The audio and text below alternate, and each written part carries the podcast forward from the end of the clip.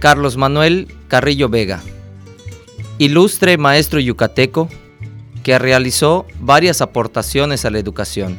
Pocas personas cercanas a él conocieron el lado artístico de don Carlos y con esto nos referimos al ámbito de la literatura. Les presentamos una de sus creaciones, intitulada Autorretrato.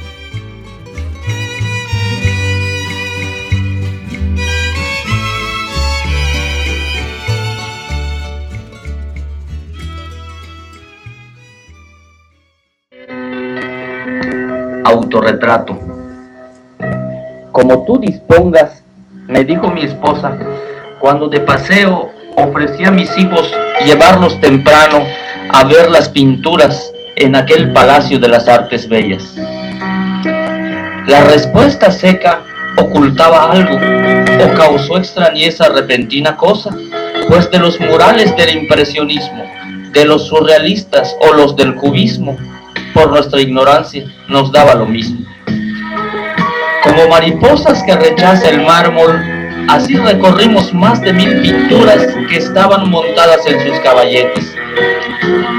Casi estoy seguro que a ti te ha pasado, cuando entre las cosas una tú distingues porque es más bonita, porque te interesa, porque te atrajera sin que tú lo sepas, o sencillamente por desconocida entre los colores formando figuras, junto a un marco grande tallado en el oro, fijé mi mirada, paré de momento, algo me impulsaba, algo presentí.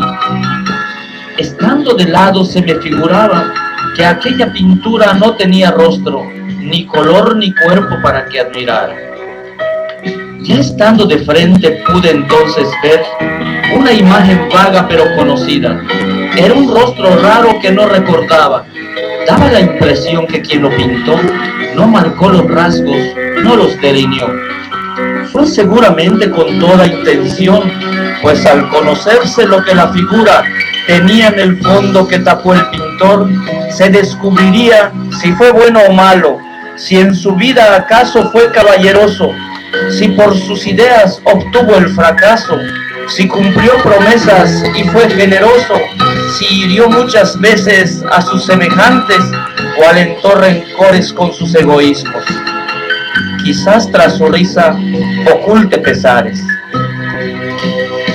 Y así interpretando lo que los pinceles, jugando con sombras quisieron decir, usando colores para confundir, pude darme cuenta de tanto mirar que fue autorretrato que yo dibujé pues no había imagen ni pintura fue, fue un espejo viejo donde me miré.